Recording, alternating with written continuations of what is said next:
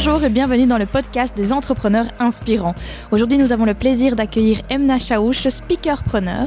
Je suis Anastasia et je suis accompagnée de Geoffroy et nous sommes ravis de partager avec vous une histoire inspirante. Bonjour Emna. Bonjour Anastasia, salut Geoffroy. Bonjour à tous. Merci d'avoir accepté de nous partager ton parcours. C'est un plaisir de te recevoir. Mais tout le plaisir et l'honneur est pour moi. Et merci également à vous, chers auditeurs, de nous écouter.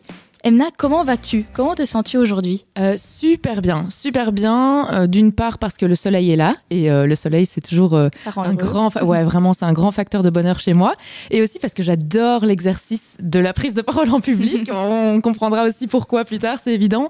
Et le podcast aussi, je trouve ça chouette et c'est des moments de partage. Donc c'est vraiment des chouettes moments. Je suis contente, je me réjouis. Peux-tu nous donner un mot qui définit ton humeur du jour? Excitée? Ok, super. quel parcours inspirant que tu as. Avant de démarrer cette aventure de speaker-preneur, peux-tu nous expliquer quel était ton parcours? Ouais, euh, ça fait à peu près un an que je me suis lancée dans cette euh, dans cette aventure de speaker-preneur et on pourra revenir dessus pour euh, comprendre qu'est-ce que c'est exactement. Avant ça, euh, bah en fait, ça dépend. Est-ce que tu veux que je te fasse la version courte, moyenne, longue? Mmh, Moyenne, longue?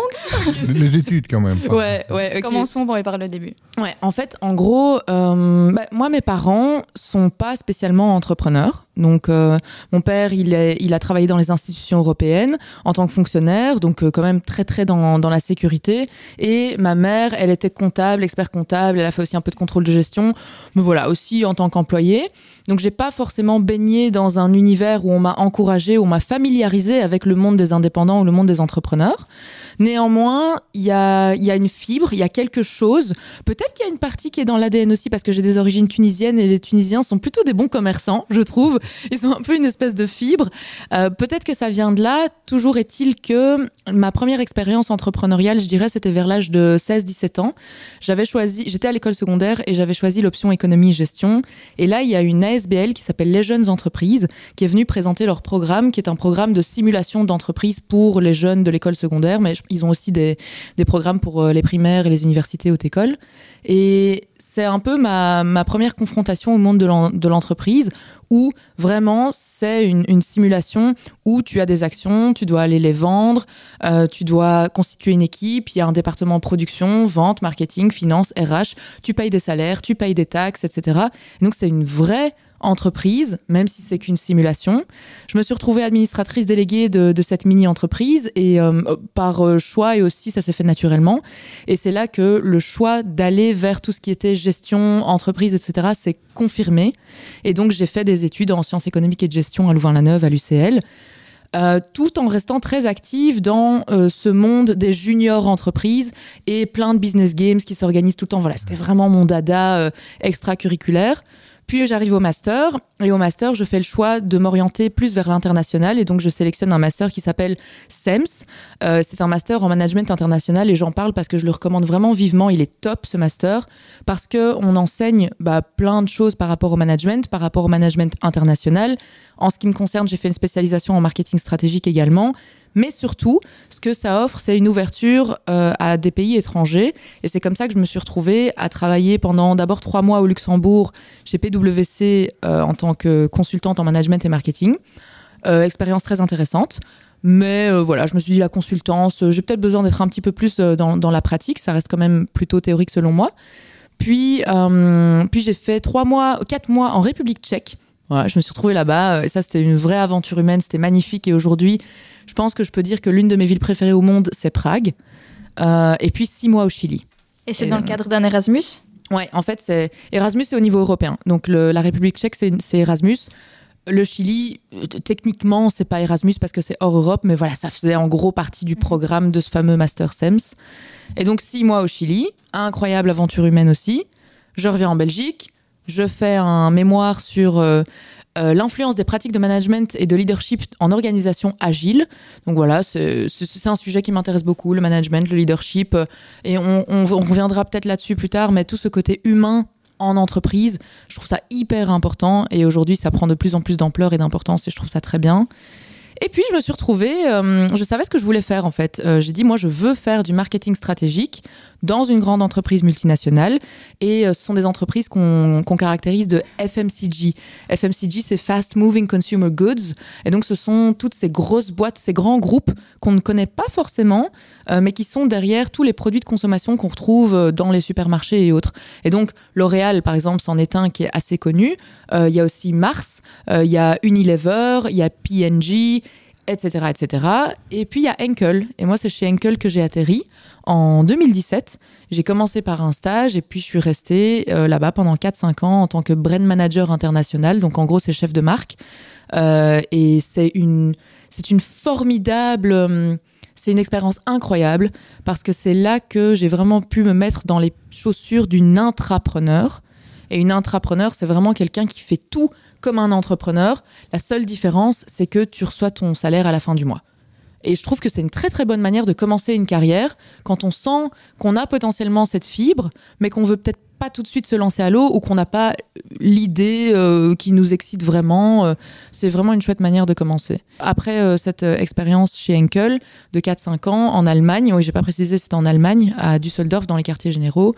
J'ai quitté, et là aussi il y a des anecdotes euh, sur lesquelles je pourrais éventuellement revenir, mais j'ai décidé de démissionner, de revenir en Belgique, et je me suis intéressée à l'entrepreneuriat d'une part et le leadership d'autre part. Hein. on en revient aux mémoires euh, euh, sur le leadership, et je me suis dit moi j'ai envie de faire un truc qui combine l'entrepreneuriat et l'humain. Et en faisant quelques recherches, de fil en aiguille, je suis tombée, j'ai rencontré plein de gens, euh, networké, prise de contact, fait des formations, etc., etc., très active. Et euh, le hasard a fait que je suis tombée sur quelqu'un qui m'a proposé d'intégrer sa boîte, où c'est une boîte en fait qui existe depuis 10 ans. Elle s'appelle Wikipreneur, euh, mais on n'était que trois. Et, en fait, cette boîte met en place plein d'initiatives pour faire avancer les entrepreneurs à tout niveau, c'est-à-dire marketing, finance, RH, logistique, vraiment tout ce que vous voulez. Euh, et comme on n'était que trois, bah il y a tout à faire. et, et, de nouveau, je me retrouve dans une situation d'intrapreneur, mais cette fois-ci quand même beaucoup plus axée le vrai entrepreneuriat parce que j'étais au contact des vrais entrepreneurs. Et là, je me suis dit, oh là là, j'adore, j'adore, j'adore. Et euh, au, bout de, au bout de neuf mois, en fait, euh, euh, l'une de mes missions, ça a été d'organiser et puis de modérer, animer un salon digital de l'entrepreneuriat pendant six jours, durant lequel on a, on a reçu une, je sais plus, c'était 50 ou 100 experts, conférenciers et autres en entrepreneuriat. Et, en fait, euh, je me suis retrouvée à kiffer ce que je faisais, mais vraiment, j'ai kiffé. Et en parallèle, j'ai reçu plein de feedback positifs de gens qui disaient Waouh, c'est trop bien, c'est trop chouette. D'autres personnes qui me disaient aussi Apprends-moi, comment tu fais pour parler comme ça. Je dis Ok, je pense qu'il y a quelque chose ici. Et c'est là que j'ai eu le déclic et que j'ai décidé de me lancer parce que je me suis dit Ok, Emna, en fait, euh, la fibre de l'entrepreneuriat et de l'indépendante, tu l'avais déjà. Elle s'est développée de plus en plus au fil des années. Et en parallèle, depuis que j'ai l'âge de 9 ans, j'ai toujours été très active dans tout ce qui est art de la scène, donc théâtre, chant, instruments de musique, euh, etc. Et mais c'était une passion, c'était un truc à côté que tu faisais le soir et le week-end, mais je me suis jamais combiné les deux. Et donc la naissance de mon projet de speakerpreneur, c'est comment fusionner ton monde professionnel avec ton monde personnel, et ça a donné naissance à ça, et c'est trop cool. Peux-tu nous expliquer concrètement ton métier aujourd'hui? Oui. Euh, donc aujourd'hui, le, le terme speakerpreneur, c'est juste parce que j'ai voulu prendre un terme qui, était plutôt parlant, je trouve, en tout cas pour moi. Maintenant, qu'est-ce que c'est dans des termes euh, plus clairs et français? C'est euh, la prise de parole en public dans le cadre professionnel et plus spécifiquement dans le cadre business en ce qui me concerne. Et il se divise en deux parties. La première partie, c'est la pratique de la prise de parole en tant que modératrice ou maîtresse de cérémonie pour des événements professionnels, des événements d'entreprise. Et le deuxième axe, c'est l'enseignement de la prise de parole en public dans le cadre professionnel. Et ça, ça se fait au travers de coaching one-to-one, euh, donc euh, coaching en privé, ou au travers d'ateliers collectifs, que ce soit pour des entreprises ou pour le grand public. Mais quand on s'est rencontrés, je me souviens, ça m'est resté, tu m'as dit euh, finalement que tu voulais mixer les deux, mais tu allais plus loin dans ton projet. C'était, voilà, tu, dis, tu l'as dit, j'aime chanter, j'aime danser et tout. Et tu disais, tiens, pourquoi pas une conférence où on peut mixer le, tout et Ma question, c'est à quand, Oui, c'est vrai, quand on s'est rencontrés, je crois qu'on s'est rencontrés à TEDx, hein, euh, je crois. Euh, quand on s'est rencontrés, ce qui m'a vraiment mise sur la piste, c'était cette idée de faire une conférence spectacle. C'est ça, c'est ça. C'est vraiment ça l'idée, et, hum, c'est parti d'une frustration. Et je pense que souvent, en fait, les entre... enfin souvent, pas forcément tout le temps, mais parfois, les entrepreneurs créent un projet parce que ça part d'une frustration. Euh, et ma frustration à moi, c'était les événements professionnels sont pas assez. euh, C'est barbant, c'est Voilà. pas assez dynamique. voilà, c'est pas assez cool, chouette, et c'est pas parce que c'est professionnel et sérieux que ça doit être ennuyeux en fait. Pourquoi ne pas euh, mixer ça avec un, spectacle? Pourquoi ne pas pouvoir mixer instruction avec divertissement? Euh, Si on veut s'instruire, on va aller à une conférence potentiellement un peu barbante. Si on veut se divertir, on va aller voir un one, one-man show. Bah, pourquoi est-ce qu'on peut pas euh, faire un peu des deux en fait? Et pourquoi est-ce qu'un one-man show doit absolument être euh, drôle et bon, éventuellement parfois parce que ça nous, ça nous fait du bien aussi, un peu, euh, allez, alors, léger, je vais dire. Pourquoi est-ce qu'un one-man show ne pourrait pas aussi être plein d'enseignements? Et, donc c'est un peu ça au début que je me suis dit, mais allez, j'ai envie de lancer un truc comme ça. Et pour le moment, j'ai un peu parqué ça parce que j'écoute le marché en fait. J'écoute le marché et je sens quelle est la demande actuelle. Et je préfère répondre à cette demande-là tout en sachant que ça me plaît, moi, de faire ça aussi. Et c'est vraiment une question de sentir parfois les choses. Là, c'est le moment. Et, et je voulais aussi, stratégiquement parlant aussi, je voulais lancer ce concept de conférence-spectacle une fois que j'aurai un minimum de notoriété. Pour dire, OK, euh, Emna, elle fait son conférence-spectacle. Ah oui, oui, trop bien, euh, on connaît Emna, euh, on va prendre nos tickets. Mais bon, si je suis n'importe qui et que je décide de faire une conférence ou un spectacle, qui va venir En fait, ils me connaissent pas, ils disent, c'est qui celle-là Donc il y a aussi un côté stratégique. Voilà, c'est un peu les deux. D'où la question à quand alors? Bah ouais, bah j'ai- j'ai un petit plan euh, chez moi euh, avec 2023, 2024, 2025, etc. À mon avis, ce sera peut-être 2024-2025. On est impatient. On est impatient. Quelle est la différence entre modératrice et maîtresse de cérémonie? Euh, oui, c'est une, c'est une chouette question et je suis contente de l'avoir parce que la plupart des gens ne connaissent pas ou méconnaissent un petit peu ce et ces métiers. La différence, c'est que maîtresse de cérémonie, c'est quelqu'un qui va un peu gérer tout l'événement du début à la fin. Donc il va faire l'introduction, il va inviter les intervenants sur scène, il va gérer un petit peu le timing euh, et il va clôturer l'événement. Voilà, c'est principalement ça. Euh, c'est un terme qu'on utilise dans le cadre professionnel, business et autres. Si on devait faire l'amalgame avec la, la vie normale, entre guillemets, ce serait présentateur, présentatrice, en gros. hein. Maintenant, modérateur, modératrice, de nouveau pris dans le cadre professionnel, c'est quelqu'un qui va euh, modérer, animer un panel de discussion ou euh, interviewer quelqu'un. Euh, et, donc, et donc là, c'est différent parce qu'il y a un vrai travail journalistique presque euh, en amont à faire pendant, euh, pendant toute la préparation des, panels et puis pendant aussi. Et donc en tant que modérateur, modératrice, tu dois connaître le sujet, t'informer, tu dois connaître les personnes qui sont en face de toi, avoir créé un fil rouge de questions qui font sens et s'assurer qu'il y a un juste équilibre entre qui va parler, combien de temps, homme, femme, jeune, vieux, tout ça, qu'il y a un équilibre.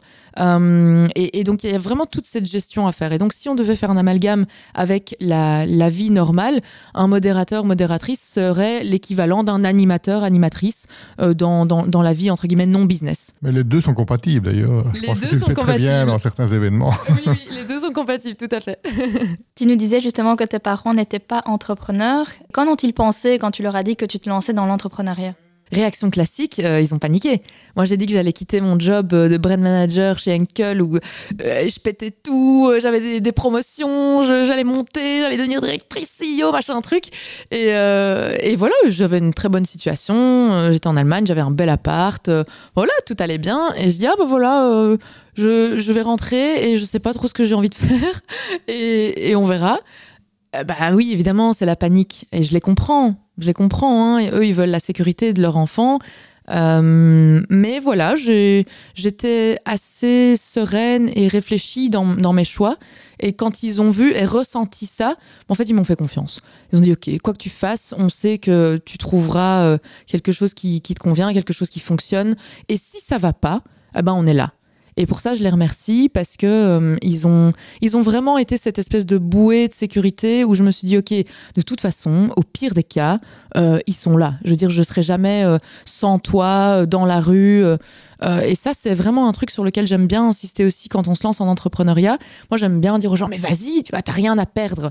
Et ils disent, mais si, attends, moi j'ai une hypothèque j'ai un emprunt à payer, j'ai des enfants, et je comprends. Et donc, clairement, ça, je dis pas je suis, j'ai été dans une situation, je pense, privilégiée parce que j'avais pas non plus de grosses charges à assumer.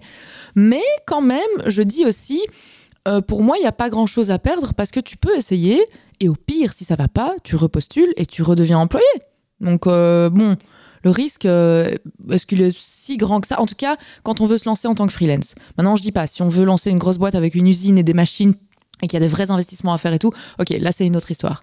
Mais euh, pour commencer à se lancer tout doucement, moi je dirais à tout le monde, vas-y, si tu le sens, vas-y, quitte à avoir un emploi, diminue, passe en 4 5e, 3 5e, fais un truc à côté, fais un dépendant complémentaire, passe par des organismes tels que la Smart. Voilà quoi, faut, faut y aller. Et quand tu étais enfant, tu te rappelles du métier de rêve que tu voulais faire? Oui, je voulais être docteur. Je voulais être, euh, je voulais être docteur, Euh, pour des raisons très drôles en fait, et j'en parle aussi dans une conférence que je donne. Euh, ça j'adorais écrire sur des prescriptions et puis faire un cachet, tu vois, et puis arracher le papier et dire voilà s'il vous plaît, et puis encaisser. et c'était vraiment, je sais pas, c'était un, un- un délire quoi. Euh, mais après, euh, voilà, j'ai- j'aimais pas les sciences beaucoup plus que ça, donc euh, voilà, ça s'est orienté Un rêve d'enfant. Maintenant que nous en savons plus sur ton parcours, nous aimerions te connaître de manière plus personnelle. Es-tu partante qu'on fasse un petit quiz? Complètement, vas-y. C'est le moment du quiz et tu. Emna, comment te décrirais-tu? Euh, je me décrirais comme euh, une optimiste fonceuse. Et euh, peux-tu me donner un exemple d'une journée type de ton quotidien? Il y en a pas. Toujours euh, quelque chose de différent. Ouais, et c'est ça que j'adore, c'est que il y a pas de routine. Il y a un jour, où- alors, déjà euh, j'adore parce qu'il y a cette flexi. C'est l'un des plus gros avantages que je trouve dans le fait d'être passée indépendante, c'est que je suis vraiment maître de mon agenda et donc je peux décider de bah, pas forcément trop travailler le matin parce que je suis pas quelqu'un du matin. Euh, je peux décider de travailler le soir parce que j'aime bien le soir, etc. Euh, donc il y a des journées où je suis sur mon ordi, je check des mails ou je check des formations ou je crée une formation ou peu importe.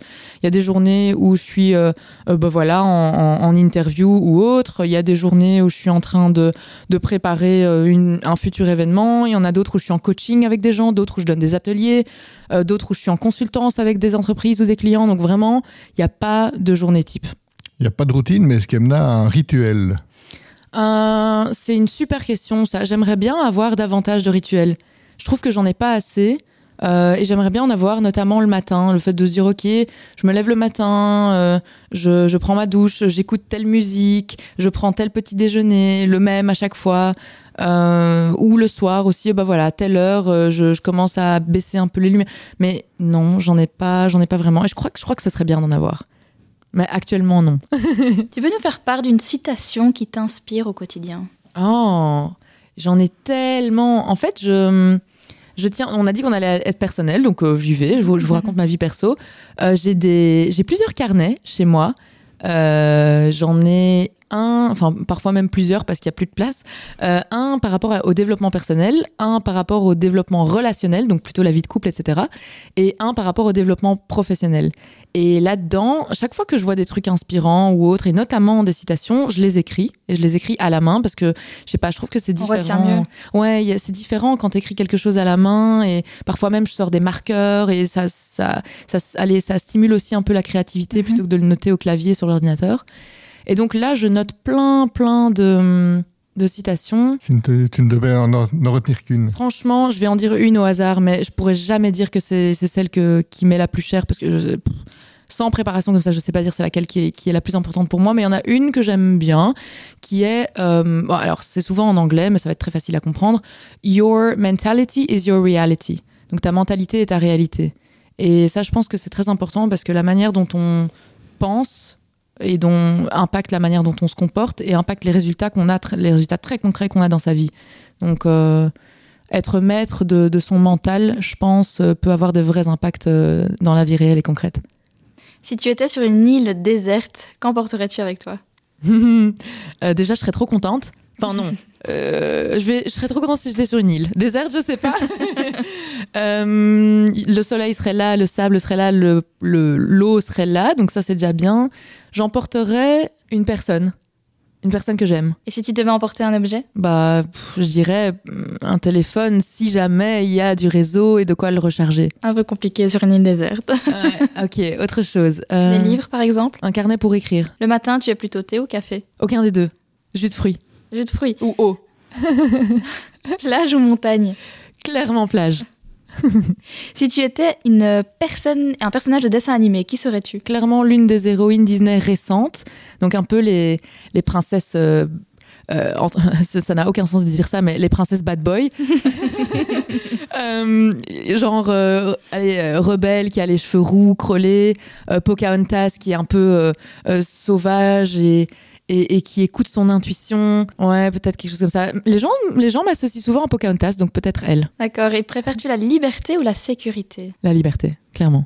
C'est le moment du business quiz. Peux-tu nous raconter le plus grand ou le plus important obstacle que tu aies dû affronter dans ta carrière d'entrepreneur et comment tu as surmonté cela? Bah en fait, euh, je fais référence à la citation que j'ai dite tout à l'heure, Your mentality is your reality, parce que j'ai alors je sais pas si c'est naturel ou si c'est travaillé, je pense les deux, parce que je suis un peu naturellement optimiste, mais ça se travaille aussi. J'arrive pas à garder des, des, mauvais souvenirs ou des souvenirs durs ou difficiles. Et au niveau professionnel, euh, c'est peut-être mon cerveau qui est sélectif, mais j'ai pas l'impression d'avoir eu des énormes challenges parce que j'ai toujours un peu. J'ai toujours fait ce que j'avais envie de faire, ça s'est bien passé. Euh, voilà, peut-être. Euh, Allez, je vais essayer d'en trouver un, mais je pense qu'un un challenge ou, un obstacle, c'est oser quitter. Oser quitter, hein, je pense que c'est. La peur La peur. de l'inconnu, de l'échec ouais, la peur de l'inconnu, la peur de décevoir aussi, c'est boss, parce que je m'entends généralement très bien avec mes managers, mes boss, etc. Euh, donc l'envie de, de, ne pas décevoir. L'inconnu, ouais, l'inconnu. Euh, l'impatience L'impatience, ça c'est un gros défaut chez moi. Euh, que j'essaye vraiment de travailler, c'est l'impatience de OK, euh, et après, what's next? Qu'est-ce qui se passe? Et bah, ça prend le temps que ça prend. Euh. donc, ouais, peut-être que, peut que c'est ça les obstacles en général quitter, changer, s'impatienter. Et quel est le, le, succès qui te rend la plus fière de toute ta carrière professionnelle? C'est le fait de m'être lancée en indépendante dans quelque chose qui m'anime réellement et de, de voir que les résultats sont là et qu'ils sont là euh, d'ailleurs avec plutôt de la fluidité. Et d'avoir compris en fait quel enfin et encore hein, j'ai je suis sûre que j'ai mille ans encore mille ans devant moi à apprendre etc mais jusqu'à présent je suis vraiment contente euh, d'avoir écouté et trouvé ma voix. C'est le cas de le dire. Ouais c'est vraiment se prendre en charge et être acteur de sa vie et ça c'est ouais c'est cool quoi Aurais-tu une anecdote à nous raconter, quelque chose qui t'a marqué? Un jour, quand j'étais chez Enkel, en fait, ça, ça, a participé au déclic aussi, au début du déclic euh, entrepreneurial. Euh, ils avaient lancé un concours en interne pour tous les marketeurs de la boîte, donc on était, je sais pas, une soixantaine, et ils avaient proposé de, de, créer une marque pour la génération Z. C'était en 2017-2018, ça. Euh, et ouais, c'est vrai que ça m'a marqué, ça. donc ils envoient ça par mail.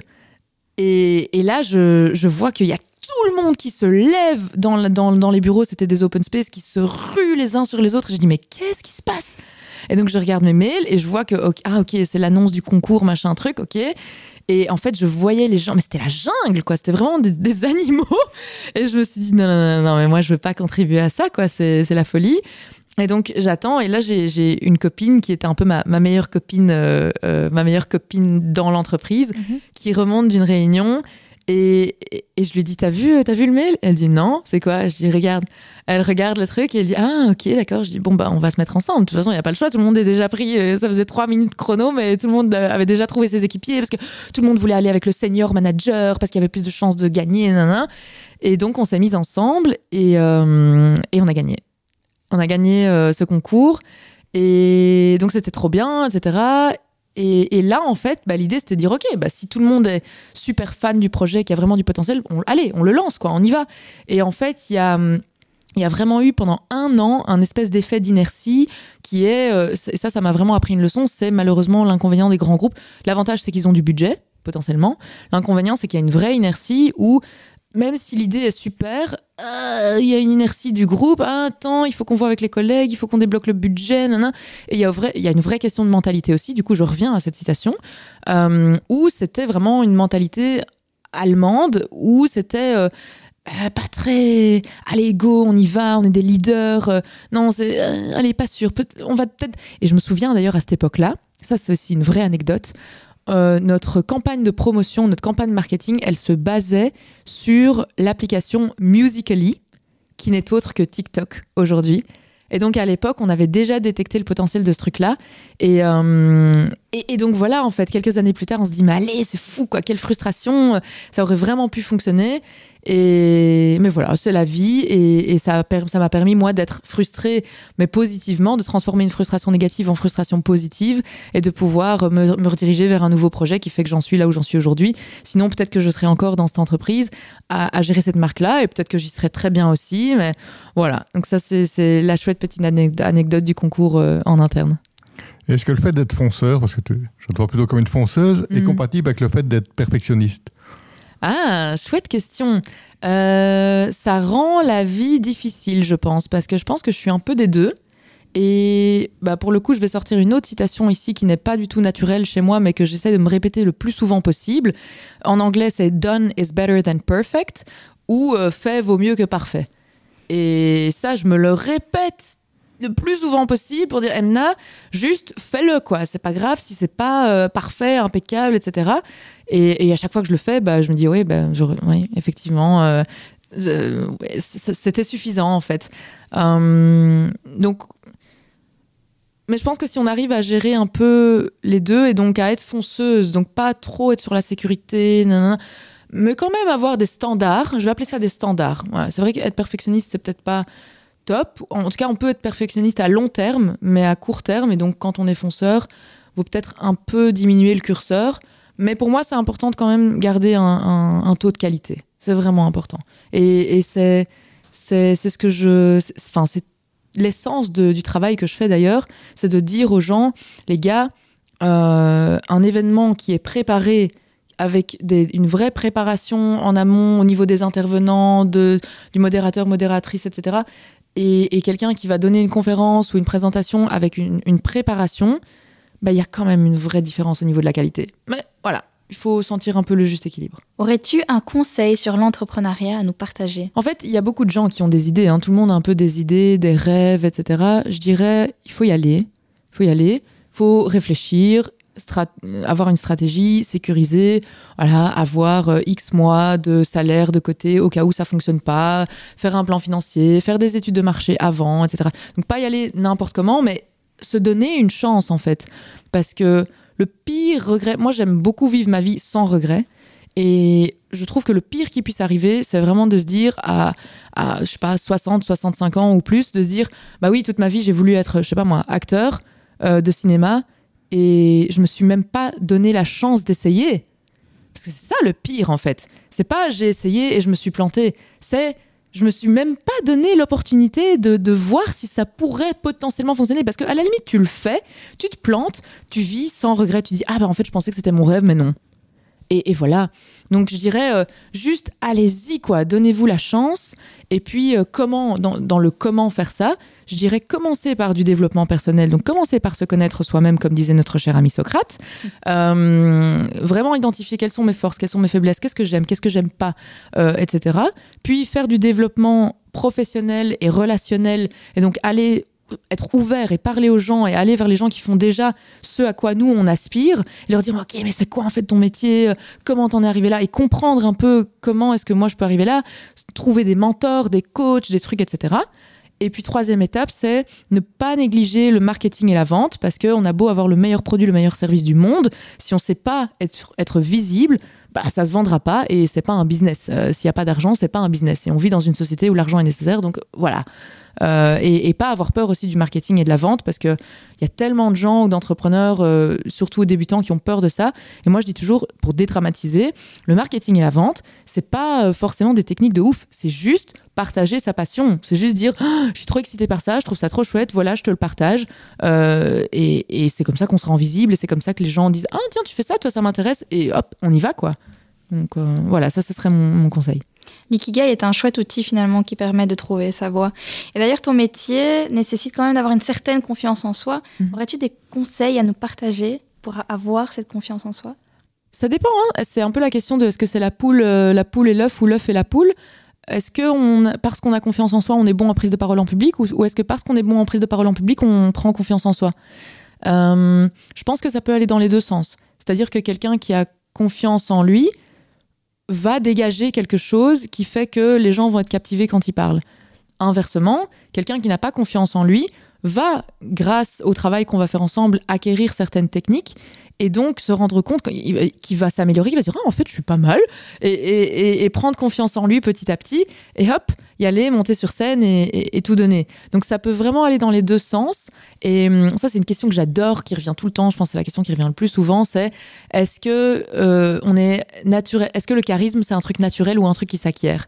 Et la question pour moi elle est enfin si elle est importante, mais oui, il y a des gens qui ont des charismes naturels et d'autres qui n'en ont pas. Voilà, c'est un fait. Tout comme il y a des gens qui savent faire rire, il y a des gens qui sont, euh, voilà, euh, c'est comme ça. Par contre, ça, n'a pas forcément un impact énorme dans le succès qu'on peut avoir, parce que je dis toujours, quelqu'un qui travaille et qui n'a pas de charisme naturel peut surpasser quelqu'un qui a du charisme naturel mais qui ne travaille pas sa prise de parole en public.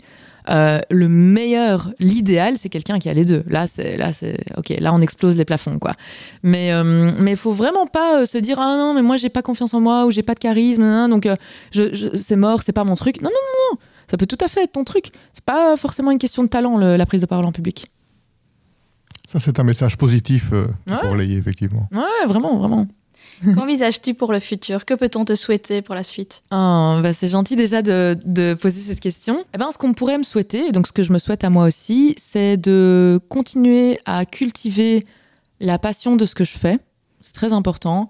Continuer à, mettre, à donner et à recevoir beaucoup d'amour de la part de mes clients, de mes partenaires, de, de, tous les gens qui m'entourent, parce que c'est vraiment important. Euh, et continuer aussi à préserver mon énergie parce que l'énergie, je pense que c'est vraiment c'est l'essence euh, d'une voiture. Et donc moi, mon énergie, c'est mon essence. Et certainement dans, dans, une position comme la mienne où en fait, je suis le produit, hein, je suis le produit, le service. Donc si mon énergie, elle n'est pas là, ça peut être un peu compliqué. Maintenant, il y a des stratégies pour, euh, pour atténuer un peu ce risque en, en se productisant. Hein, par exemple, en créant une formation en ligne qui fait que si un jour, moi, je suis, bah voilà, je suis fatiguée, j'ai pas la force de, bah ok, les gens peuvent quand même bénéficier de mes services sans mon intervention en personne, mais l'énergie, et je pense que ça concerne tout le monde, euh, c'est quand même hyper important parce que si on a, si on, bah, la, santé, quoi, l'énergie, c'est la santé et, c'est la base en fait. Donc, euh, passion, amour, santé, énergie, voilà. Mais comment est-ce qu'on arrive à être, puisque comme tu dis, c'est ton métier, toujours euh, à 100% au moment de, de, la prise de parole? Parce que je suppose que, comme tout le monde, tu as des, des, jours avec et des jours sans. et comment est-ce, que, voilà, comment, est-ce, qu'on arrive à être à chaque fois à 100% quand on doit prester? Euh, Bon, déjà, je dis pas que je suis à chaque fois à 100%, euh, pas forcément, mais en tout cas, j'essaye de m'en rapprocher au maximum. comment est-ce qu'on fait bah, la base déjà, donc essayer d'avoir une hygiène de vie correcte, donc le sommeil, l'alimentation, les relations saines parce que franchement, euh, avoir des problèmes euh, euh, relationnels, que ce soit en couple, en famille, entre amis, bah, ça mine le moral, quoi. Donc, ça, c'est un peu le, c'est le terreau, en fait. Hein. C'est vraiment le, terreau. Et puis, et puis, il y a des techniques. Il y a des techniques de gestion de l'énergie que j'applique avec mes clients quelques minutes et secondes avant de monter sur scène pour euh, vraiment se, se, booster quoi. Et en fait, c'est un peu la même chose que les, chanteurs qui montent sur scène pour donner des concerts, etc. On pourrait leur poser la, la même question. Comment tu fais pour euh, tenir le coup tout le temps, soir après soir, etc. Ben voilà, je pense que c'est un mix entre l'hygiène de vie et euh, quelques petites techniques avant de, monter sur scène. Et, l'envie hein, et la passion, le, trouver du sens et trouver de la passion dans, dans ce qu'on fait, parce que c'est clair que si ça m'intéresse pas, je peux, je peux faker, je peux faire semblant d'avoir l'énergie, mais tu sens quand c'est vrai ou quand c'est pas vrai, tu vois. Euh, le chauffeur de salle, euh, tu sens quand le dynamisme est... différent. Voilà, tu, sens un peu quand c'est vrai ou quand c'est pas vrai. Merci pour ces éclairages, Emna. Merci à vous, chers auditeurs, de nous avoir écoutés. Ne manquez pas les prochains épisodes où nous explorerons d'autres histoires inspirantes avec de nouveaux intervenants et on s'entend tout bientôt pour une nouvelle dose d'inspiration. Merci. Merci beaucoup. À très bientôt.